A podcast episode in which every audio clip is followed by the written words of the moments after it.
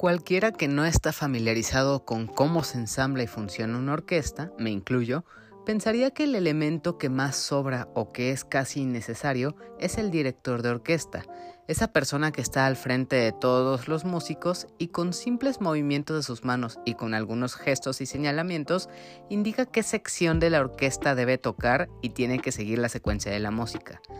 Esta persona que está parada frente a todos los músicos indicando qué instrumentos deben sonar y cuáles otros guardar silencio, parecería como alguien completamente innecesario que solo hace que todo esto parezca un show, pero aún así es a pesar de ser alguien que a simple vista no toca ningún instrumento y hasta parece que no forma parte de la música que escuchamos, tiene un rol muy importante y como dije, los que desconocemos sobre cómo funciona todo esto, diríamos que el director de orquesta simplemente está ahí como para que se vea más interesante precisamente un ensamble. Y pues siendo completamente ignorantes y desconociendo del tema, el maestro o director de orquesta parecería ser el integrante más prescindible y que no aporta en nada realmente a la música que se está tocando en ese momento y lugar. Incluso podríamos pensar que simplemente se trata de alguien que da la cara por todos los músicos presentes y se encarga de presentar la pieza musical y servir como intermediario entre la audiencia y los músicos, pero nada más. Además de todo esto, también podríamos imaginar que no pasaría absolutamente nada si este director de orquesta no estuviera presente, aunque la verdad, estos personajes son pieza clave y son muy importantes para que una orquesta tenga un orden y un ritmo al momento de tocar. Tratándose de estas personas, cosas como el liderazgo, el carisma, la personalidad y la buena relación con los artistas y el enorme conocimiento musical son algunas de las cualidades que debe poseer un director de orquesta y que sumadas todas estas lo vuelven alguien experto y en un completo profesional como músico.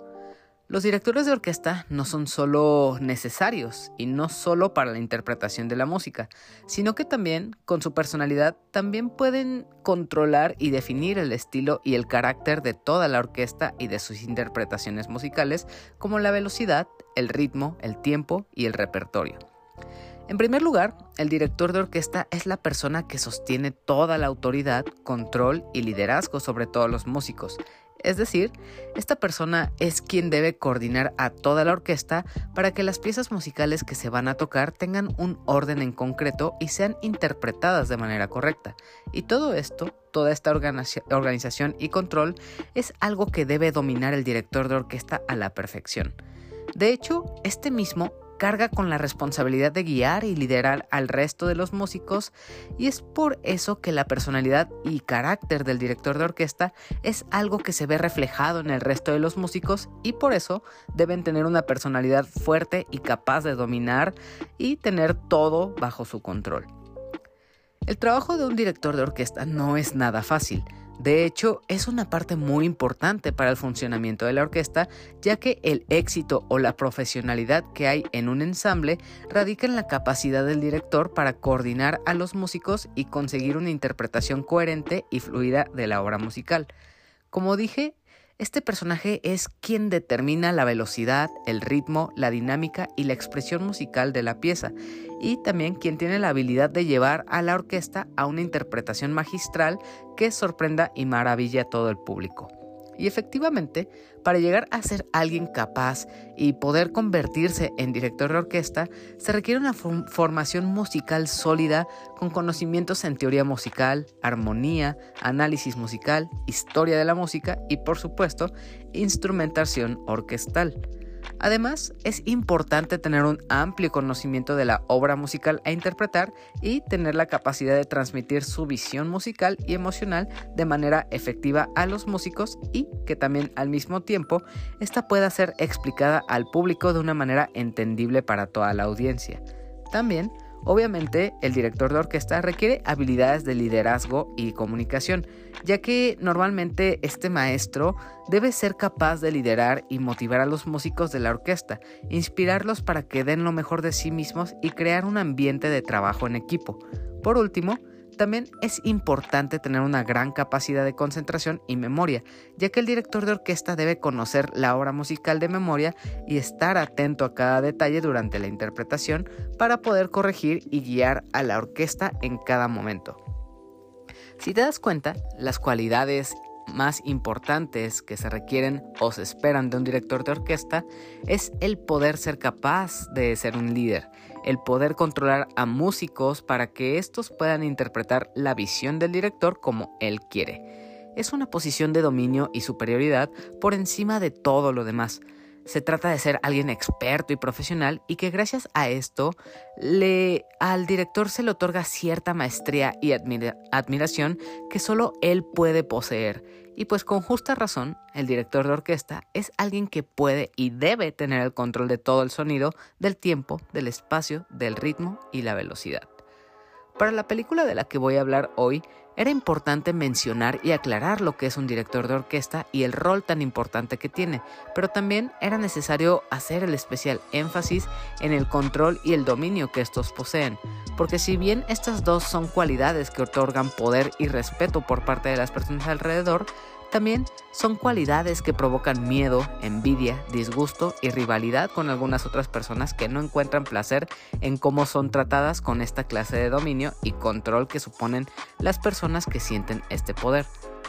A veces poseer el control y el liderazgo supone una posición de riesgo ya que estás, en la mirada de todos. Todos pueden juzgarte y todos pueden atacarte o echarte en cara tus errores ya que todo es responsabilidad tuya.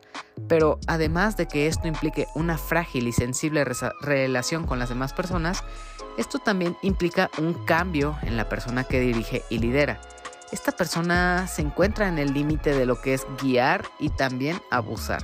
Estas son cualidades que pueden corromper a la persona hasta volverla en alguien que se siente superior, intocable y como si estuviera en un pedestal y nadie pudiera tocarla. La persona que posea estas cualidades también se convierte en alguien mezquino y abusador. Eh, se convierte en una figura a la cual temerle por el poder que tiene, pero al mismo tiempo se vuelve en alguien que con el mínimo descuido o flaqueza puede ser destronado fácilmente por el resto de las personas. El día de hoy, para este podcast, toca hablar de una película que maneja los temas de la música clásica, el ser director de orquesta y también lo que significa tener el poder y el control a la perfección nos muestra como una mujer que ha conseguido un gran éxito y renombre en la industria de la música empieza a perder el control sobre todo lo que le rodea y cómo su personalidad y forma de ser se ha visto influenciada por el poder y superioridad que siente. Y esto al final termina por ser la razón de su decadencia. Entonces, antes de presentar formalmente la película de la que voy a hablar hoy, tengo que presentarme. Yo soy Hila y con esto te doy la bienvenida al episodio 130 de La Opinión de Helado, un podcast sobre cine, series, anime y todo lo relacionado al mundo del entretenimiento. Para esta ocasión, toca hablar de Tar, una de las grandes películas nominadas a los premios Oscar y que ha dado mucho de qué hablar por el protagonista que nos presenta esta película. Entonces, dicho todo esto y sin más tiempo que perder, comencemos.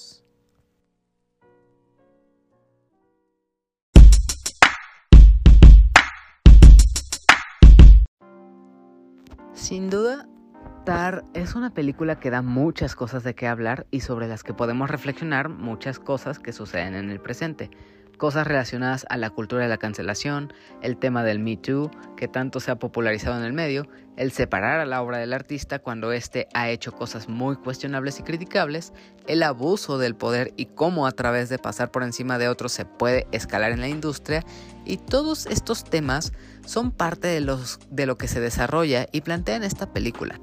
Evidentemente, estos son temas difíciles y sensibles para hablar porque la postura que podríamos tener frente a todas esas cosas define mucho cómo somos como personas y cómo nos ven en la sociedad.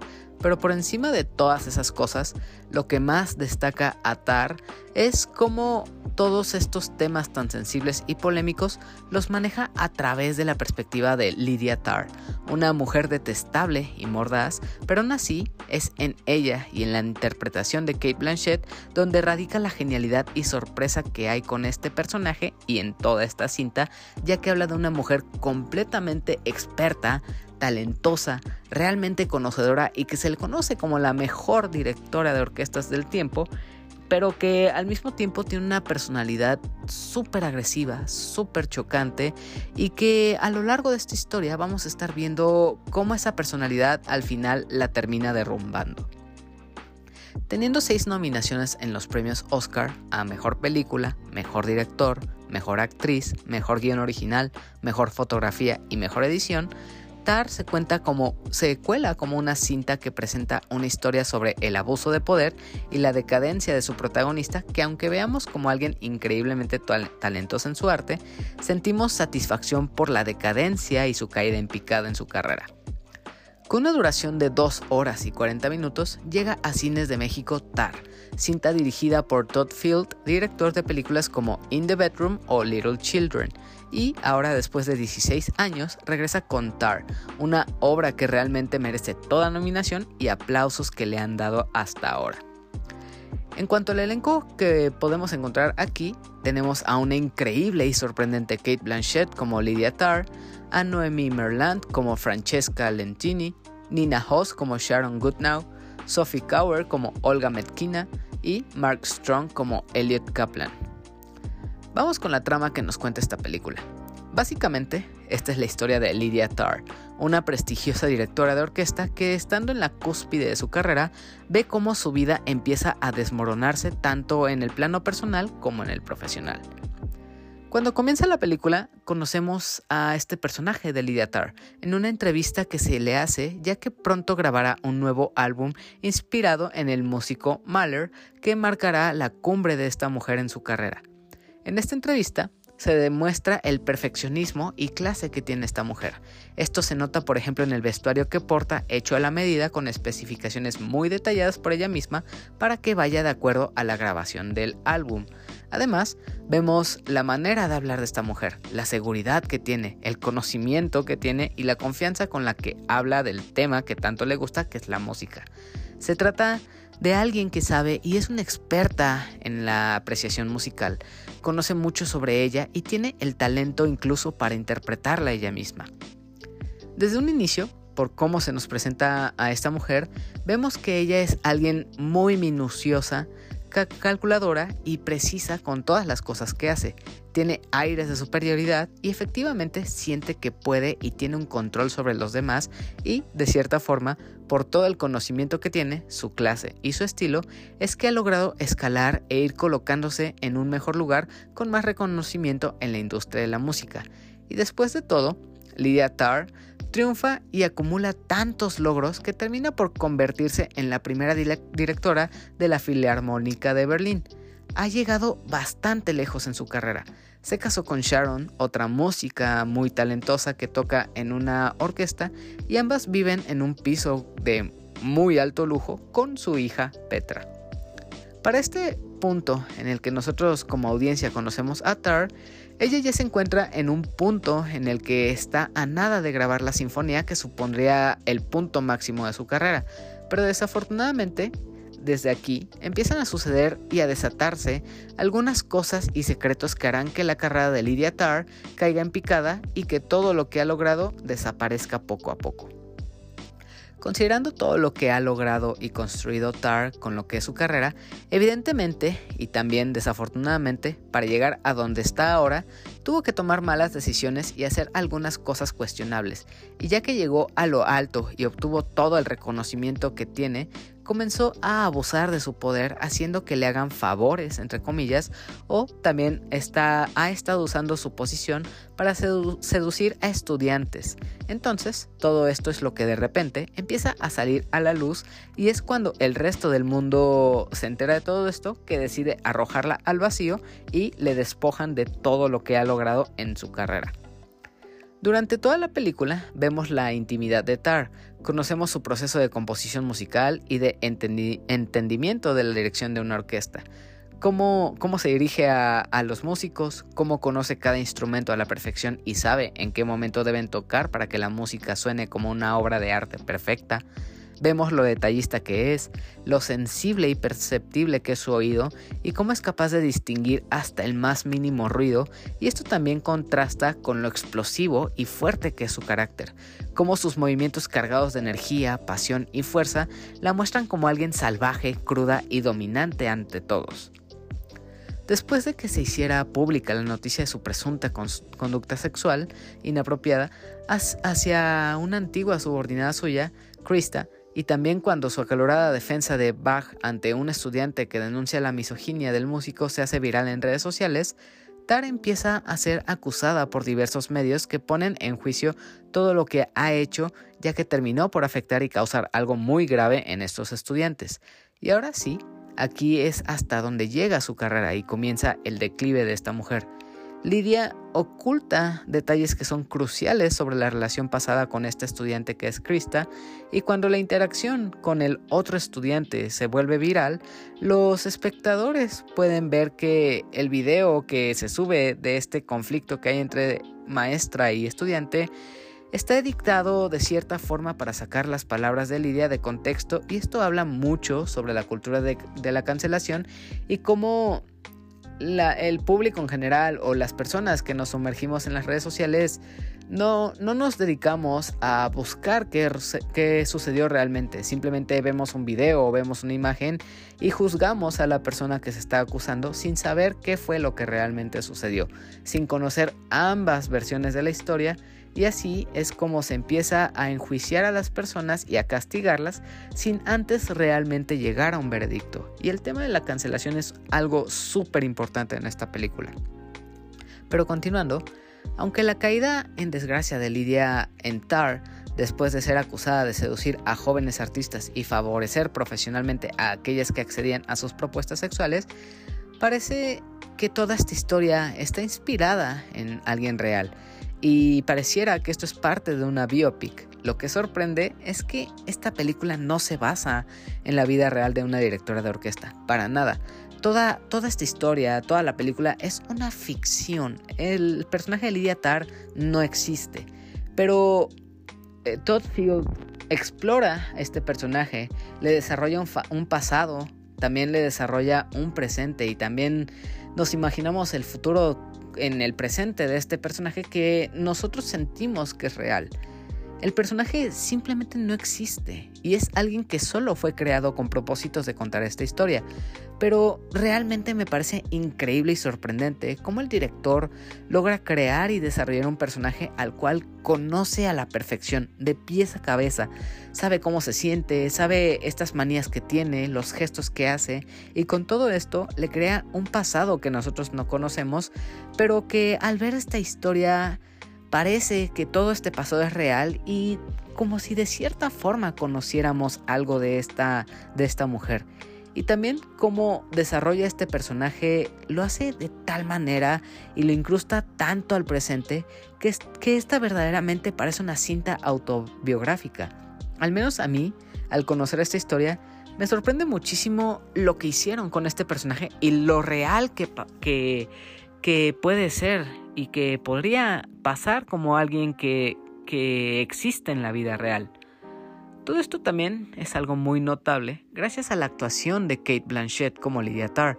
Debo destacar que en entrevista Todd Field mencionó que el personaje de Tar fue escrito específicamente para que la actriz la interpretara.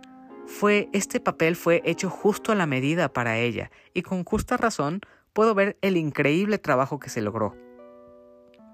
Es difícil ver a otra actriz en este papel. Kate Blanchett sin duda llena los zapatos de Tar y logra interpretar a esta mujer narcisista que solo se respeta a sí misma y trata a los demás como objetos que, pueden, que puede usar y desechar cuando quiera. Es consciente de la grandeza y superioridad que tiene por encima de los demás y sabe que así la perciben. Por eso, este personaje se da el lujo de abusar del control y el poder que tiene y esto demuestra el cómo esta mujer considera que todos los demás a su alrededor son inferiores a ella y los trata como tal. Tal vez, dentro de todo esto, que ya es muy malo de por sí, a esto se deba el gran talento que tiene como maestro o director de orquesta. Realmente en esta historia no hay nadie que se le compare y la historia se toma mucho su tiempo para hacernos quedar claro a, que, que ella es una mujer excepcional y que no hay nadie que pueda llegar a ser tan talentosa como, como ella. Y esto se ve reflejado en una mujer horrible cuyos actos lentamente la van alcanzando.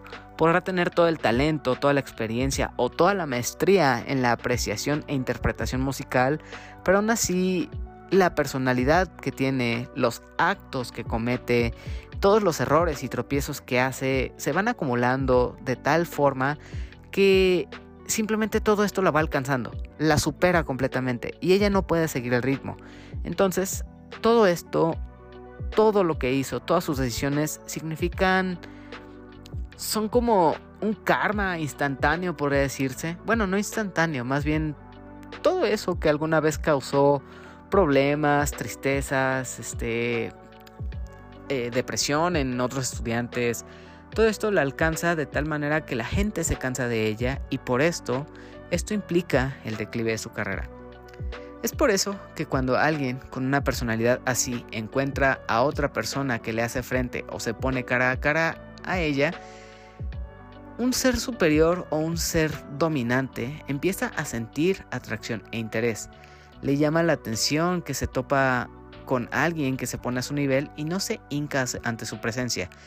Y al lidiar, no, no conocer a personas que puedan superarla o que estén a su propio nivel, es por eso que encuentra en sus estudiantes más jóvenes, en sus subordinados, una presa fácil, porque al ser un joven que se adentra en la música, normalmente estos tienen sueños de grandeza, tienen, son esa joven promesa que puede convertirse en el nuevo músico excepcional que sorprenda a todo el mundo.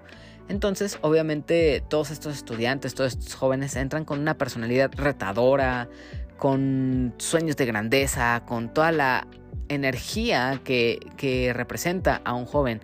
Entonces, al tener Lidia Tar personas de su edad, pues obviamente las menosprecia, las trata mal o simplemente se deshace de ellas como si fueran basura.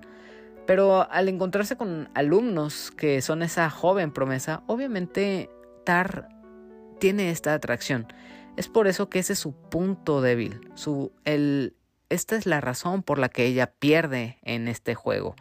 Porque flaquea y se deja llevar por estos jóvenes que son todo lo que ella necesita gente depredadora, gente que está dispuesta a sacrificarlo todo. Y por eso es que ella, a pesar de, tener una pareja, a pesar de tener una hija adoptada, prefiere aventurarse a tener una, una relación afectiva con sus estudiantes y así pues alimentar su propio ego. Y esto es lo que lentamente la lleva a la decadencia y a que el resto del mundo la vea como una depredadora que simplemente busca aprovecharse de sus estudiantes y cuando les saca todo el jugo que necesita de ellos, los, los desecha. Y es aquí cuando estos estudiantes acusan a Lidia o más bien ellos mismos se hacen daño de tal manera, bueno, más bien por el, daño que les hizo Tar, por cómo los afectó emocionalmente. Y esto es algo que se repite constantemente, no va a suceder una ni dos veces, sino que se nos va a dar como el indicio o la pista de que esto ha sucedido más veces y esto ya se empieza a saber y por eso es que se cancela y que se casa a Lidia Tar y se le baja de este pedestal en el que ha estado. Igual, continuando con todo esto que voy diciendo, me llama mucho la atención que con el personaje de Tar, a pesar de que siempre la colocan como una mujer fuerte y que nadie puede contra ella, también le dan ciertos momentos de debilidad cuando está sola, en en los momentos, estos momentos en los que ella se encuentra sola en la habitación, en la noche, en su casa, son momentos en los que ella de cierta forma se siente presa de algo desconocido que le incomoda esto como dije sucede cuando ella está sola y también cuando sufre insomnio. Y es, y es en estos momentos que la vemos de cierta forma vulnerable, ya que es algo que ella desconoce qué está sucediendo a su alrededor y es algo que le incomoda y hasta miedo podría ser lo que le causa. Y tal vez todo esto sea el sentimiento de culpa por todo lo que ha hecho en su vida o tal vez sí sea una manifestación de todos los horrores que le ha causado a otras personas. Pero a pesar de ser momentos en los que muestra muy ligera debilidad, estos también son momentos clave para que nosotros descubramos lo increíblemente consciente que es estar de todo lo que controla y, y, le rodea. Sabe y conoce de todos los sonidos que hay en su entorno y es capaz de escuchar todos los ruidos que la rodean, que igual terminan siendo otros de los elementos que traen desorden a su vida cuando todo esto se está desmoronando. Como, me gusta como a medianoche, por ejemplo, sonidos súper minúsculos como el metrónomo, la puerta de su casa o el refrigerador hacen ruidos que la despiertan porque son ruidos que ella desconoce, que no están dentro de su control y que se escuche el zumbido de la puerta de que el refrigerador está congelando la comida o lo que tenga dentro de su refrigerador o que escuche golpecitos afuera de su puerta. Esto habla de qué tan controlado tiene su entorno que estos sonidos la sacan de quicio. También, por ejemplo, como dentro de, su vehículo hasta el control de la puerta del auto llegan a hacer ruidos que la desorientan cuando está perdiendo el control de su vida y todo esto que es la cancelación que está cayendo sobre ella empieza a suceder. Y hablando de toda esta conciencia sobre los sonidos que hay alrededor y en el entorno, puedo decir que gracias a la protagonista con la, que cuenta, con la que cuenta esta historia, esta cinta podría sentirse como si fuera una clase de apreciación musical. La manera en la que Lidia habla sobre la música, su influencia y, en lo, que y lo que hace sentir, habla mucho sobre el enfoque a la música como arte que le quieren dar en esta película. Todd Field, junto con Kate Blanchett, nos dan una lección de lo que verdaderamente es apreciar la música como un arte, lo compleja que es y que incluso a muchos de nosotros por momentos se nos puede hacer difícil seguir el ritmo o el hilo de lo que están diciendo, pues todas estas cosas de la apreciación musical son cosas muy técnicas y complejas sobre la música, pero aún así, Todd Field trata todo esto con respeto, intenta crear una historia con la cual transmitirnos toda esa emoción que hay con crear la música y también el cómo es dirigirla. El cómo al estar frente a una orquesta, el director está a cargo de darle vida, tiene control total sobre el tiempo en el que sucede la música y también sobre el impacto. Y ver y escuchar todo esto en pantalla y toda la explicación que le da a cómo es dirigir la música, cómo es darle tú mismo con tus propias manos vida a la música, es un deleite y algo que realmente se aprecia y nos da tal cual una clase sobre lo que es el arte y la música. Asimismo, en esta cinta hay muchos planos secuencia tan precisos que que demuestran la tremenda habilidad de, Blanchett para darle vida y personalidad a este personaje y así ella convertirse en Tar, alguien mordaz que es capaz de llevar a sus compañeros o incluso alumnos a cuestionarse lo que hacen y también los hace explotar cuando los confronta acerca de su sexualidad y sus preferencias en cuanto a compositores hombres blancos y géneros como Beethoven o Bach. Toda, toda esta maestría que maneja Kate Blanchett memorizando estos diálogos larguísimos. No les miento, no te miento. O sea, son escenas de más de 10 minutos, más de 15 minutos, en los que solo vemos un primer plano de Lydia Tarr, o en este caso Kate Blanchett, hablando sobre lo que ella siente con la música, lo por qué es importante para ella. Y me parece una cosa increíble cómo todo esto se hace en una sola toma, en un solo corte la maestría que hay que tener para memorizar estos diálogos y así poder interpretarlos y con esa gesticulación, esa mirada, ese tono de voz y esa fuerza para decir esas palabras a nosotros como audiencia nos conmueven. También esas escenas tan poderosas, tan impactantes. O sea, todas las escenas que vemos están cargadas con mucha tensión, pero al mismo tiempo son todas súper estudiadas para que generen el impacto que necesitan. Los encuadres, la paleta de colores en la que abundan los grises y el azul, y los planos en los que hay muchos contrapicados o ángulos poco acostumbrados en el cine, todos estos se usan como herramientas para expresar un gran impacto y tensión en la audiencia y estos a la vez son se vuelven en escenas y secuencias complejas e informativas, también poderosas y largas. Nos retan como audiencia a pensar lo que se está diciendo y esto es algo brillante.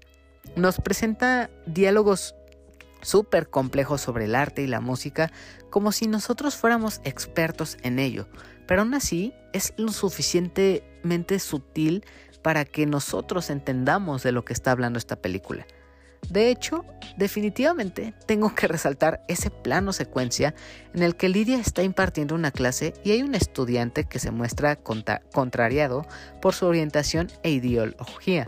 Habla de lo, de lo misóginos y abusadores que eran los grandes músicos del pasado, haciendo que sus actos sean justificados suficiente como para negar el arte de estos hombres él deja de reconocer la música que crearon estos talentosos músicos y aquí se desata una discusión entre maestro y alumno y vemos cómo Tar habla de la música como algo que trasciende a la persona.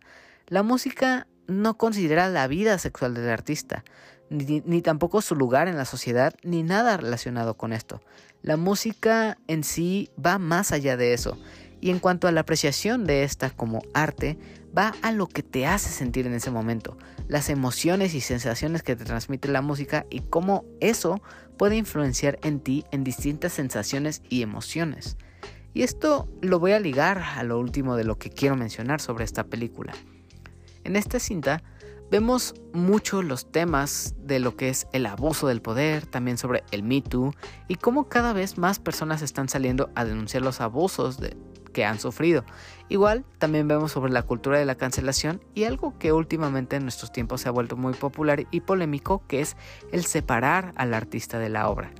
Hace esta cinta hace incluso mención de que ya una acusación es prácticamente igual a una sentencia, y cuando esto pasa ya se evita y omite cualquier juicio, ya un acusado pasa directamente a ser un culpable. Y todo esto es importante, pues gran parte de la película se centra en un personaje que prácticamente usa todo el poder y la influencia que tiene para abusar de los demás y conseguir favores. Y aunque esto hable cosas terribles de ella, por otra parte también vemos que Lidia es alguien con un talento y experiencia sin precedentes en la música y que a pesar de lo horrible que es, es capaz de crear arte, pero aún así cuando se conoce todo lo que ha hecho y se exige justicia, es cuando todo por lo que Tar ha trabajado se desvanece dejándola en la miseria en la que descubrimos que es realmente la razón o la causa de lo que ella huía. Hasta aquí puedo llegar con todo lo que puedo decir sobre Tar. Muchas cosas son difíciles de contar o explicar, pues esta es una película muy compleja. Realmente para poder entenderla a tu propia manera es necesario que la veas. Y, y también el, una manera para que puedas entender todo lo que acabo de decir y que todo esto tenga sentido, es necesario que también veas esta película. Es muy distinto explicarles con palabras todo lo que vi y, y aún así, aunque sea con motivo de entender lo que acabo de decir, siento que esta película es un muy buen ejemplo de lo que es la, apreciación de la música como arte y que realmente vale mucho la pena echarle un ojo por el simple hecho de la gran actuación de Kate Blanchett que hay en esta película. Pero aún así, me parece que me estoy adelantando a mis conclusiones, así que es buen momento de tomar una pausa y después de ello regresamos con mis conclusiones sobre esta película. Y de ahí inmediatamente pasamos a los mensajes o preguntas del público y a los saludos. Entonces, tras una breve cortinilla, continuamos.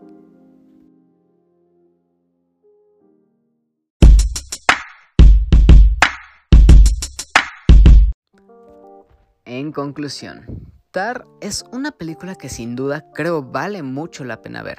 Eso sí, tengo que advertir que se trata de una cinta que por momentos puede sentirse un poco pesada y cansada.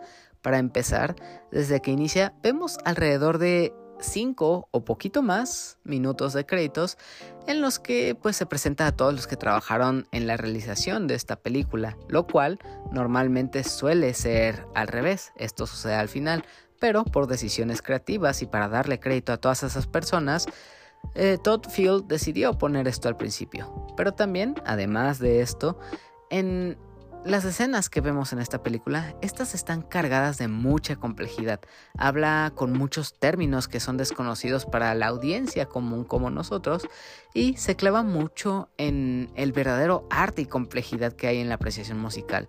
Pero además también la carga dramática que hay en muchas escenas a veces puede ser bastante pesadita. Pero aún así, cuando la tensión estalla o empiezas ya a entender el ritmo que tiene esta película, es que te vas a dejar llevar por ella. Y ahí es cuando verdaderamente empiezas a disfrutar de esta cinta. Esta lleva un ritmo muy pausado, pero entre escenas sí llega a haber momentos de mucha tensión que nos mantienen súper clavados y concentrados en lo que estamos viendo. Además, si esto no es suficiente, ya únicamente por la actuación de Kate Blanchett como Lydia Tarr, es algo que puedo decir que vale totalmente la pena. Ella está nominada a Mejor Actriz en los premios Oscar, además de que ya fue premiada en otros festivales por su interpretación, así que sin duda esto es algo a lo que debemos echarle un ojo porque yo mismo puedo asegurarte que te va a encantar su actuación. En cuanto a su nominación a los Oscar, a mi parecer, sí veo que ella se lleve el premio y de hecho lo merece, pero aún así tiene una fuerte competencia con Michelle Yeoh por Everything Everywhere All at Once y pues quién sabe qué vaya a pasar, así que ya veremos qué sucede el próximo 12 de marzo en la premiación de los Oscar. Si todo lo que hablé y mencioné sobre Tar te ha causado curiosidad y ganas de verla, entonces te recuerdo que esta película se encuentra ahora mismo en carteleras de cine, así que espero puedas animarte a verla y más adelante me cuentes qué te ha parecido a ti. Ahora sí, eso sería todo por mi parte. Pero antes de pasar a la parte final de este episodio, si es que esta es la primera vez que escuchas este podcast, te sugiero seguir a este contenido en Facebook, Twitter e Instagram, buscándolo como arroba opinión de helado para que te enteres cuando haya nuevos episodios. Y también a mí puedes seguirme como arroba heladito en todas las redes sociales donde suelo publicar cuando voy a grabar nuevo episodio para que ahí puedas comunicarme o contarme cuál sería alguna pregunta o mensaje que quieras mandar para que este salga en el nuevo episodio. Igual, de vez en cuando, suelo hacer streams de, en Twitch, últimamente no tanto, pero aún así ahí me la paso jugando algunos juegos que están en la consola de Game Pass, etc. Y pues ahí te recomiendo seguirme como twitch.tv slash heladito o dentro de la misma aplicación de Twitch en el celular puedes encontrarme como heladito todas las redes sociales, los enlaces al podcast en las plataformas de audio que hay y YouTube y también mi canal de Twitch, lo podrás encontrar en un enlace al Linktree que hay aquí abajo en la descripción, así que espero puedas seguirme en tu plataforma de audio favorito y también en redes sociales. Hablando de redes sociales, ahora sí, pasemos a la sección de preguntas y mensajes que han mandado para este episodio. Empecemos con el mensaje de Lenita, que a través de Twitter pregunta, ¿Te gustan este tipo de películas que su tema central es sobre la música? De hecho, puedo decir que uno de mis géneros favoritos, o más bien temáticas favoritas dentro del cine, es la música. Debo destacar que uno de mis, más bien mi director favorito de toda la industria de Hollywood es Damien Chazelle. Y con él hablamos de películas que son centradas completamente en la música. Por ejemplo, Gran Piano, que aunque él no dirija, él es guionista, habla sobre la música ni se diga de Whiplash, también de La La Land, de Babylon, o sea, todas son centradas en su amor por el cine y por la música.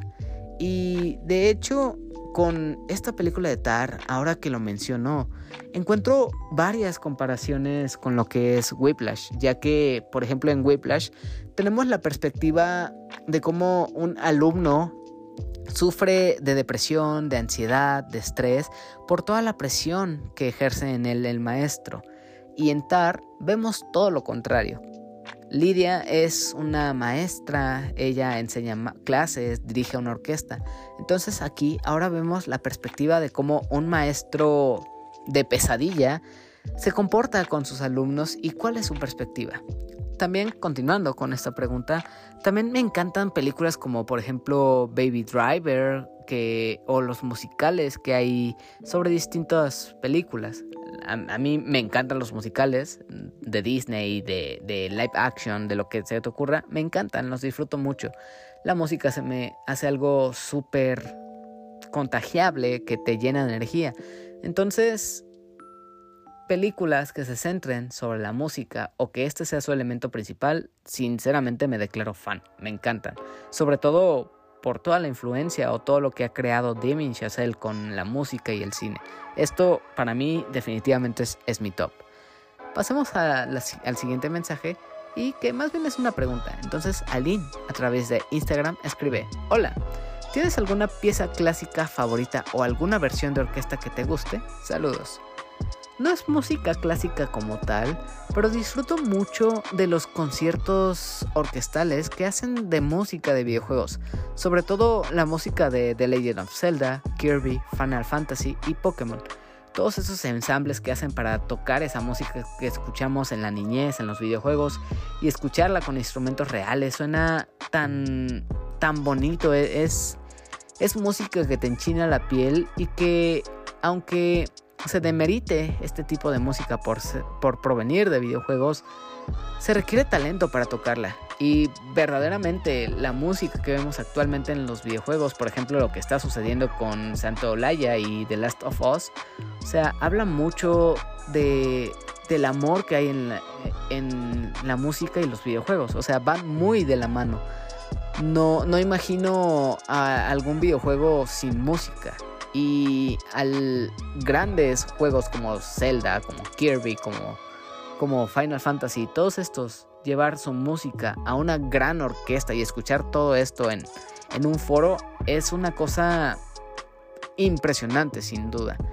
Y en cuanto a una pieza clásica en específico, debo decir que me gusta muchísimo Gymnopedine número 1 de Eric Satie. Esa la pueden encontrar en Spotify, Apple Podcast, Apple Podcast, Apple Music y YouTube. Entonces esa no es tan larga, dura por ahí de unos 6 minutos me parece, pero es, es muy entretenida. Es como melancólica de cierta forma, pero como está ensamblada me gusta muchísimo. Muchas gracias por sus preguntas, Elenita y Aline, les agradezco mucho. Esas fueron ahora sí todas las preguntas y mensajes que llegaron para este episodio. Entonces, ahora vamos con los saludos a todas esas personas que escriben y apoyan semana a semana aportando y escuchando este podcast semana a semana. Así que comencemos con esos saludos. Saludos para Yamiao, Marmota, Carlos, Sabo, Félix y The Firesoul. También saludos para Paquito, Abraham, Emiliano, Saikito, Yori y Ares. Igual para Elenita Bustamante que pide un saludo de mágico musical. saludos a Luis Legajo. También a Rocker Stroker, a Mike Santana, Juan y Alec Palma de Fugitivos Podcast. Saludos a Kenai Lex, Rob Saints, Ingenierillo, Eddie y Samper del equipo Langaria y Showtime Podcast. Igual, un fuerte abrazo y saludos a Bunny, Paper, Alberto, El Gogo, Jack Trux y a toda la familia pandabulosa. Saludos a César o señor Scroto de Dream Match. También para el Daggett de la presa de Daggett. Saludos a Sejim de Alaventura. Para Armando Landa de DX Studios. Saludos hasta Japón para Kadasco. También para Amairani, Saludos a Adam del podcast beta. Saludos y abrazos a Aline, para Guillermo el Gosteable. También para Daily Pineda, a Bioptic Mon, igual. Para Omar Mosqueda, un saludo. Saludos a Mr. Suki. Y por último, saludos y abrazos a Rol, Tito y Manu del Bolo Bancast. De igual forma, aprovechando los saludos, extiendo también la invitación a que escuches otros contenidos amigos que son el podcast beta, Bolo Bancast, Showtime Podcast, Dream Match y A la Aventura. Ah, y también Susurros del Inframundo. Nuevamente, muchas gracias a todos por aportar y escuchar este podcast semana a semana. Su apoyo se agradece bastante y es lo que me anima a seguir haciendo este contenido. Si este episodio fue de tu agrado, no olvides suscribirte en tu plataforma de audio favorita o también en YouTube. Simplemente busca este podcast como la opinión de helado en cualquier plataforma, ya sea Apple Podcast, Spotify, Anchor, iBox o YouTube y así tendrás acceso a más de 125 episodios con temas de cine, series y anime o también otros temas variados. También, si la plataforma lo permite, por favor califícalo con la opinión que te ha merecido este podcast, ya sea una estrella, dos estrellas, cinco estrellas o lo que a ti te parezca.